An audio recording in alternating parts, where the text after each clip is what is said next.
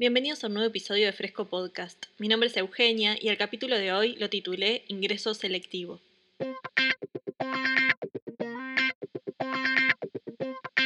Uno de los derechos del que continuamente se habla en los medios masivos es el de admisión. Se aludió a este en plena pandemia, cuando los supermercados y locales comerciales decidieron aplicarlo frente a quienes buscaban ingresar sin tapabocas y así vulnerar la salud de otros. También estuvo recientemente en la discusión social cuando en la madrugada del primero de julio falleció un hombre que vivía en las calles de Montevideo, como consecuencia de no poder pasar la noche en un refugio del Mides, ya que la institución impone ciertas reglas de conducta para ingresar.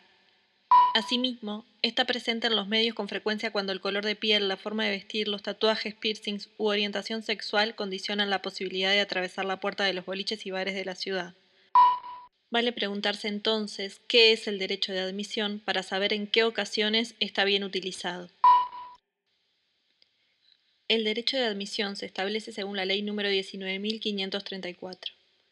Allí, en el primer artículo, se establece que las personas físicas o jurídicas organizadoras de los espectáculos públicos de índole artística, recreativa, social, cultural, deportiva o de cualquier otra naturaleza podrán ejercer el derecho de admisión tiene por finalidad impedir el acceso al espectáculo a personas que no cumplan con las condiciones requeridas por el organizador o que se encuentren incluidas en el registro de personas impedidas.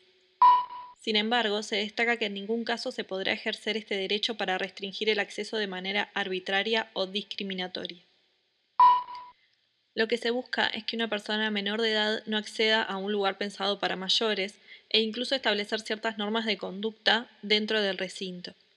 Por ejemplo, el no ingresar bajo efectos de alcohol o drogas, o tener antecedentes judiciales por delitos o faltas vinculadas a hechos de violencia.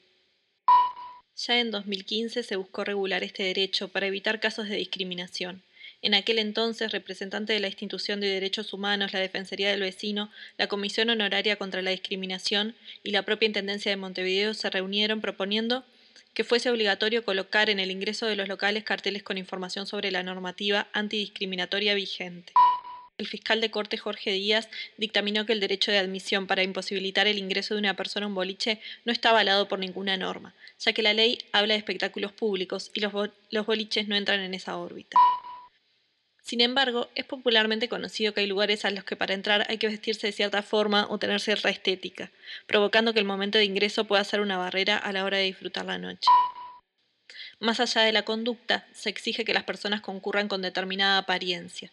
Esto llevó a denuncias de personas que no pudieron ingresar siendo estigmatizadas por su aspecto u, orientación sexual.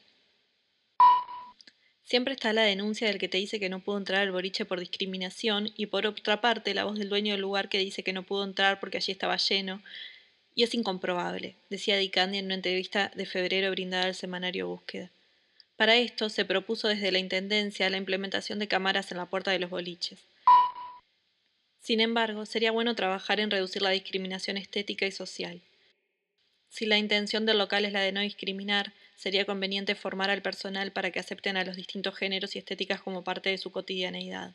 También sería útil la existencia de un reglamento que exija la no discriminación en base a la ley y puntualice las formas de actuar del personal en caso de inconvenientes.